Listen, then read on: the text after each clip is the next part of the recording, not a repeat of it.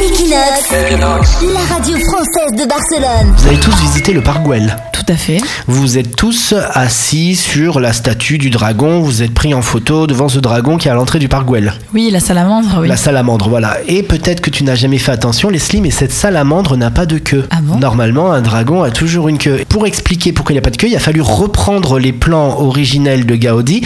Et en fait, c'est le banc qui est un serpent qui fait la queue du dragon. C'est-à-dire que quand vous êtes assis sur le banc qui est tout autour du dragon, vous êtes globalement assis sur la queue de ce dragon. Ah, je savais pas du tout, je m'en doutais pas du tout. Equinox, la radio française de Barcelone.